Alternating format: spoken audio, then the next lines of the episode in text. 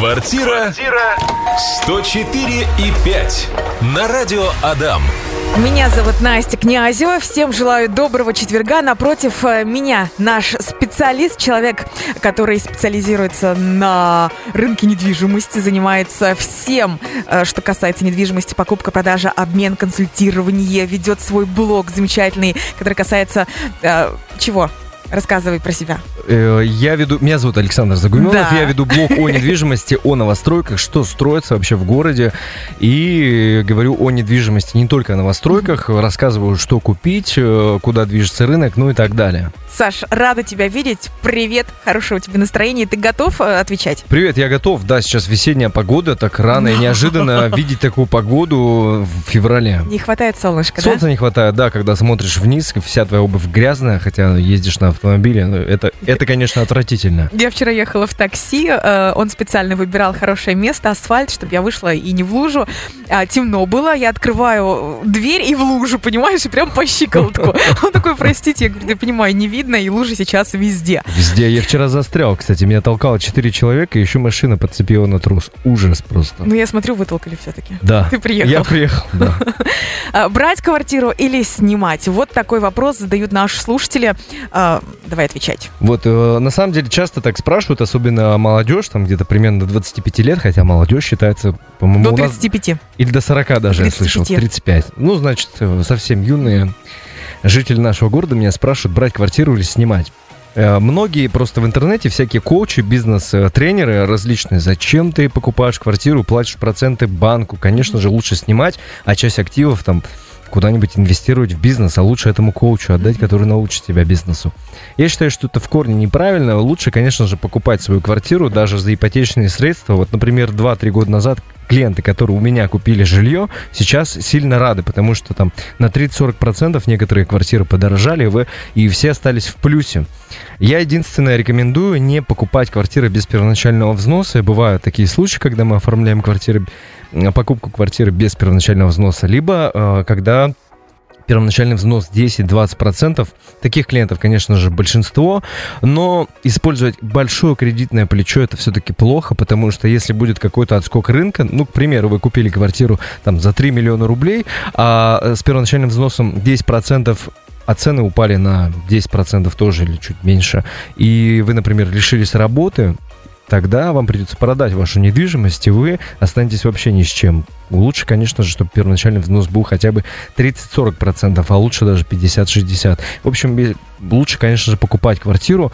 Если вы купите с э, первоначальным взносом свое жилье и не сможете платить, вы сможете ее хотя бы продать, и у вас какая-то часть денег аккумулируется в, недвижимости. А если снимать, то это, ну, без перспективы, конечно же. Ну, а если человек, допустим, постоянно перемещается по разным э, городам, в командировках, там уже, конечно, без ипотеки. Вот, да, по поводу вот аренды. Э, Я считаю, что не нужно торопиться покупать квартиру, если, допустим, вот вы родители, ваш э, ребенок из Ижевска поступает там учиться куда-нибудь в Питер, Казань, в Москву, то сразу же приобретать жилье точно не стоит. Вдруг, допустим, вашего ребенка отчислят, либо ему не понравится там учиться э, и так далее, либо он сразу поймет, что он не хочет там жить, и потом будут некоторые трудности с э, продажей жилья. Конечно, Какое время стоит подождать? я думаю, что год, год можно поарендовать жилье, присмотреться и так далее. Либо вы, например, супружеская пара, которая хочет изменить место жительства, то тоже я не рекомендую сразу же покупать жилье. Были такие прецеденты, когда люди покупали жилье и потом жалели и искали различные выходы. Какой выход можешь э, рассказать, описать, посоветовать? Вот, допустим, такая ситуация произошла. Уехали в Санкт-Петербург, не захотели ждать год, а, там, ну, три месяца поснимали, и все. Зачем кому-то платить, если можно э, вкладывать в свою недвижимость? Но так случилось, что, допустим, через полтора-два года э, там климат изменился, не знаю, решили уехать в другую страну, в другую... Вот что делать, когда еще осталось выплачивать там, ого-го, сколько миллионов? Ну, продавать, конечно же. Ну, а что посоветовать? То есть есть недвижимость, вы ее Мгм. купили, платили там полтора года ип- ипотечные ежемесячные взносы и решили продать. Люди что-то уехать. теряют? Э, смотря какой период рынка, но в основном же цены растут, конечно же, uh-huh. да. И тут индивидуально, сколько э, именно вы брали в кредит. Если uh-huh. это относительно небольшая сумма и цена сильно выросла на недвижимость, то, скорее всего, вы были в плюсе. Если, например, вы купили там квартиру в Питере за 8 миллионов, а кредит у вас был, я не знаю, там 5 или 6 миллионов, и вы платили условно по 50 тысяч рублей в месяц, а все мы знаем, что из ну, структуры ежемесячного платежа там 50 тысяч рублей состоит, 40 тысяч это проценты каждый месяц, а 10 это погашение основного долга. И вот и считайте, там за полтора года, если вы отдавали каждый месяц по 40 тысяч, это ну, почти миллион рублей. Если ваша квартира подорожала на миллион, то значит вы в нуле остались. Тогда это хорошо. Но тут надо считать индивидуально. Скажи, пожалуйста, какой аванс или задаток давать за квартиру? И вообще, чем отличаются понятия аванс и задаток? Я думаю, что, вернее, я не думаю, я считаю, что аванс за квартиру давать большой вообще смысла нет. Я вот сделки с недвижимостью, которые провожу, стараюсь без авансов, без задатков. У меня вообще за мою карьеру, наверное, было два задатка. И сумму я рекомендую вносить небольшую. Это, 50 тысяч или 5 или 10, сколько? Ну, вообще тысяч двадцать я обычно вношу, но чаще всего настаиваю там тысяч пятьдесят внести. Тут уже ведутся переговоры, и я смотрю по ситуации, принимаю решение, какую сумму вносить. А, затем вот задают еще часто вопрос, а кому вносить? А, в агентство недвижимости, риэлтору там на руки, либо собственнику квартиры, потому что варианты бывают разные. Я считаю, что физлицу, собственнику квартиры вносить э, не нужно, ну, ни в коем случае, потому что в теории он может эти деньги проесть, и потом вы только будете через суд их изымать обратно, а на сделку он не выйдет, к примеру. Лучше вносить под а, поручительство агентства, риэлтору, что если вдруг риэлтор пропадет, вы сможете взять деньги обратно у агентства.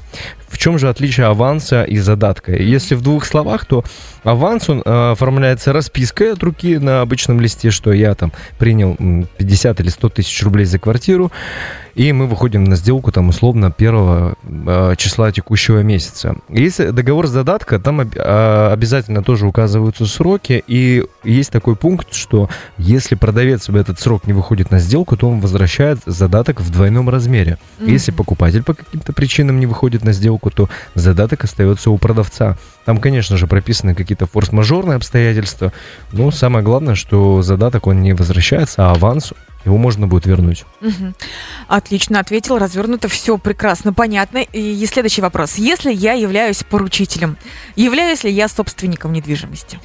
Здесь э, тоже немножко все индивидуально. Многие вообще путают понятие поручитель и созаемщик. Для некоторых... Расскажи, да, Вот, да, многие думают, что это одно и то же. Нет созаемщиком является человек, э, который тоже, у него есть доля в квартире. Обычно созаемщиками бывают супруги, и у них уже априори совместная собственность. Иногда э, супруги настаивают определить какую-то точную долю, но обычно это совместная собственность. Ну, то есть, смотри, мужчина с женщиной а, поженились, свадьба, они mm-hmm. взяли квартиру, они оба имеют э, право на эту квартиру одинаково. Да, но иногда оформляется квартира на кого-то одного, а второй супруг, например, он поручитель. Так вот, поручитель отличается тем, что он поручается только за созаемщика, за то, что он будет платить кредит.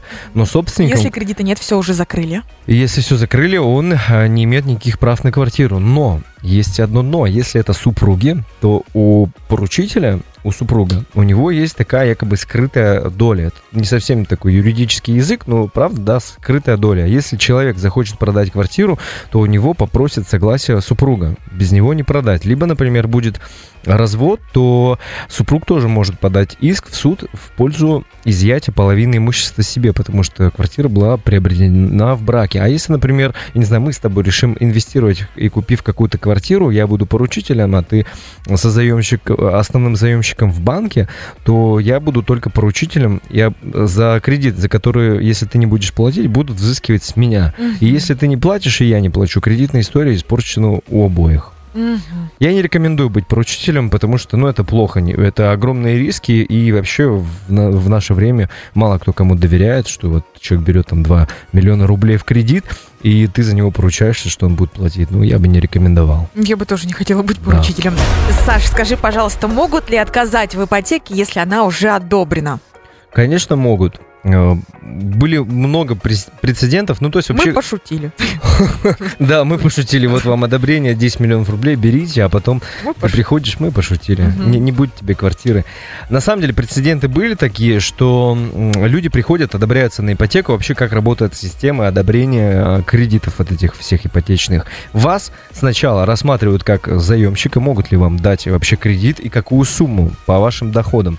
Когда эта процедура проходит, вам одобряют, допустим, 3 миллиона рублей, и следующий этап это одобрение объекта. И перед тем э, одобрение объекта, и потом уже подписание выдачи денежных средств. И в этот момент вас проверят почти 100% еще раз как заемщика, э, вернее, заемщика, что вы готовы платить вот там сумму, которую вам рассчитали. Если что-то изменилось, например. Если что-то изменилось, да. То есть вы, например, открыли кредитную карту, либо вы взяли какой-то потребительский кредит, э, некоторые так даже делают на первоначальный взнос, так делать не нужно, или просто взяли какой-то кредит, телефон купили новые э, в кредит, вам могут легко отказать, потому что у вас появилась дополнительная нагрузка. Так делать не стоит, пока вы не подписали кредитный договор, не получили денежные средства, никогда не берите никаких кредитов. Подождите обязательно. У меня даже перед Новым годом мой доверитель, который покупал со мной квартиру, прям спрашивал, когда, когда я могу взять кредит, чтобы купить семье подарки.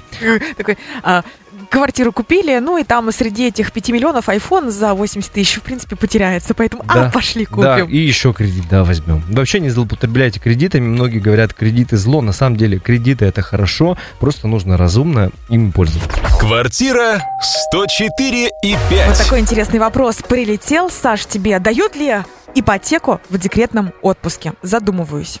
Ну, на самом деле, дают. Но есть нюансы. Нет, официально, конечно, получить нельзя. Банки не дадут вам ипотеку в, кредит, в декретном отпуске, если вы э, ну, без супруга. Но были прецеденты, когда давали. Если ваш работодатель ваш э, близкий, друг, и он скажет то, что надо, в общем, можно будет организовать и получить ипотечный кредит. То есть у тебя были такие примеры? Да. Много их встречаются, они часто или, или это исключение? Э, ну, знаешь, было пару раз, и просто вот именно таких клиентов мало кто хочет в декрете именно получить ипотечный кредит. Угу. Просто их мало. На просторах интернета и даже на подъездах встречаются объявления «чистая продажа». Что это такое чистая продажа? Э, это когда продается квартира без э, цепочки. То есть продажа квартиры и ключи обычно могут отдать быстро в день сделки. Бывает же как, если человек продает двухкомнатную квартиру, условно, ему нужно переехать куда-то там в трехкомнатную, либо в две однушки разъехаться. Бывает, что в квартире есть детские доли, либо наследники долги, наследники, вообще, ну, все, что... Обременение, может быть. Обременение в пользу банка, либо приставов. И если этого всего нет, всегда, тогда пишут чистая продажа, там добавляют ключи день сделки. Но скажу вам, что обычно, вот по своей практике, когда я подбираю недвижимость своим клиентам на вторичном рынке, описание в объявлении с реальностью никак не сходится. И если, допустим, вы обременены, реально обременены, не просто у вас желание быстро купить, то лучше по телефону уточнять, что именно сейчас с квартирой которую вы будете рассматривать, реально ли чистая продажа. Просто некоторые продавцы, даже риэлторы, почему-то неадекватно реагируют и говорят, в объявлении же все написано. Но mm-hmm. я повторюсь, что часто сталкиваюсь с таким, что объявление, описание как будто бы копируют откуда-то, меняют только э, двухкомнатный, трехкомнатный адрес, а так все то же самое, и описание не сходится с реальностью. Так что обязательно спрашивайте. А, вопрос по квартирной теме. Если я взял в ипотеку квартиру, условно на 20 лет, все хорошо, купили, три года платим, и тут мне достается дом в наследство. Мне квартира уже не нужна. Что посоветуете сделать? Но если вам вообще квартира не нужна, планируете жить в доме, то э, все зависит от платежа от вашего. Если, допустим, вы можете сдать эту квартиру и платеж по аренде будет покрывать ежемесячный платеж, то тогда можно оставить квартиру. Если она, конечно же, ликвидная, это не старый фонд, тогда я бы ее оставил. Если платеж некомфортный и структура платежа у вас зависит, э, там, условно, 15 тысяч платите и 13 тысяч это проценты, я бы такой бы, конечно, продал. Смысл держать, да? А часть средств вырученный ход квартиры инвестировал куда-нибудь, либо, может быть, купил более ликвидное жилье, которое можно сдать, либо даже перепродать ее, то есть купить в стройке что-то, и когда дом сдастся, продать. Сейчас, конечно, как там в 2019 году, ну и раньше, нельзя заработать больших процентов, но хотя бы 10% годовых-то возможно. В общем, тут нужно считать. Мне кажется, это так сложно продать квартиру в ипотеке, все эти перерасчеты и так далее. Или, Кон- конечно, кажется? конечно. Ну, э, вообще я всегда рекомендую обращаться к профессионалам. Вот, например, если у тебя или вообще у каждого есть какой-то юридический вопрос, мы обращаемся к юристам. Если ломается автомобиль, и там в проводке что-то плохо, едем. да, в сервис едем. И здесь то же самое. Зачем экономить на специалистах и э, терять э, деньги, скорее всего? Ну, как минимум время. Вы можете, конечно, разобраться, потратить кучу времени и совершить э, выгодно сделку с недви- операцию с недвижимостью. Я вообще всегда за то, чтобы обращаться к профессионалам. Интересуются наши слушатели, какую отделку в квартире новой лучше сделать, чтобы потом ее легче было продать, перепродать, сдать и так далее. Ну, лучше делать что-нибудь э, простое, на самом деле. Вот говорят, скандинавский стиль такой простой, светлый. Сканди, это мой стиль, да, дома Вот. у меня все так. Вот супер, все очень лаконично, светлое, меньше мебели, такую квартиру, ну такая квартира смотрится лучше даже при продаже, то есть все же покупают пространство, а не там мебель. Я просто как-то столкнулся с объявлением в квартире, где сфотографированы даже старые дешевые смесители, там брызги на ванне зачем-то. Мгм. То есть, если бы там смеситель стоил тысячу долларов, к примеру, тогда, может быть, был бы смысл это делать. А так, скандинавский стиль, светлое, все, чтобы и пространство казалось больше, такую квартиру проще сдать и а, продать в дальнейшем. Если, допустим, рассматривать вот э, под аренду, то дорогую мебель, конечно же, покупать тоже не стоит. Вот э, там в популярных магазинах, куда многие ездят, там как раз в скандинавском стиле все и продают. Спасибо. А какую квартиру лучше купить, чтобы выгодно ее потом сдавать в аренду? Вообще выгодно сейчас квартиры сдавать в аренду? Да, выгодно, если... Она э, не в ипотеку. Или наоборот? Но здесь все нужно считать, смотря какое кредитное плечо. Если вы берете там э, без первоначального взноса и пытаетесь сдать, и чтобы ежемесячный платеж вам покрывала аренда, но это практически нереально. Я сейчас склоняюсь к тому, что лучше приобретать жилье в новом доме в центральных районах, и чтобы это был дом не эконом-класса. Если говорить, допустим, о большой однокомнатной квартире, которую потом можно сдать выгодно в аренду, то цена такой будет примерно сейчас 4 миллиона рублей. Все, что ниже, это ну, не так прибыльно. А примерно ежемесячный платеж? Примерно ежемесячный платеж. Если, допустим, вы берете э, займ, например, 2,5 миллиона, Мгм. То платеж у вас будет э, 26 э, тысяч рублей в месяц. Это на какой Э, период? Это на 20 лет, если брать примерно по 10% годовых. Просто мне недавно рассказывали Мгм. ситуацию, вот эти билборды, там 0,1% и так далее, что кто-то 8 тысяч платит в месяц, и это все покрывает а, арендатор за квартиру. И вообще шикарно получается. Э, да, ну это просто недоговоренная такая информация. То есть, если 0,1% есть такие ставки, они На давно- 30 лет 8 тысяч платеж. Э, Вот, я сейчас расскажу. Я- Ага. Я, в Инстаграм об этом говорил у себя, что 0,1% это на самом деле на первый год. На первый год, а потом будет ставка по программе, которую вы оформляли. И 30 лет, ну, ну нереально. Тогда бы никто не брал под 10%. Бывают ставки 2%. Тоже задавали вопрос, а правда ли там стоимость квартиры вырастает или обманывают. Это правда, это маркетинговая ставка. Говорят, что там мы просто платим комиссию банку, ну, застройщики так говорят. На самом деле это вы потенциальный покупатель оплачиваете эту комиссию, потому что стоимость квартиры вырастает от 5 до 10 процентов, и из этого и формируется ставка там полтора процента на ипотеку. Слушай, как все интересно и непросто. Да, сейчас очень-очень много программ, чтобы как-то замотивировать. Вообще сейчас ставки будут, скорее всего, расти на вторичный рынок, а чтобы поддерживать застройщиков, придумывают вот различные Если к Ходы. тебе обратиться, ты поможешь, все ведь расскажешь, да, где лучше взять, где экономнее, на Конечно. сколько лет и так далее. Конечно, да. Вообще обращаться к риэлтору очень выгодно, потому что информации очень много, и за один день, даже за неделю ее не изучить. А задача агента по недвижимости как раз-таки, Сэкономить время и деньги. Да, и целый день, каждый день наша работа с утра до вечера, штудировать эту информацию, созваниваться со своими партнерами, банками, застройщиками, и эту информацию так скомпоновать, чтобы предоставить ее как э, какое-нибудь э, дорогое блюдо в ресторане на, На таре- на- блюдечке. на блюдечке, с да. каемочкой. Да, и многие услуги у агентов по недвижимости бесплатные. Александр Загуменов отвечает на ваши вопросы в программе «Квартира 104.5». Саша, мы тебе очень благодарны за развернутые ответы. Все понятно, все ясно. А, Успехов тебе. Спасибо, спасибо за вопросы. Было приятно здесь быть и увидимся весной. Ждем каждый четверг. Пока. Квартира 104 и 5 на радио Адам.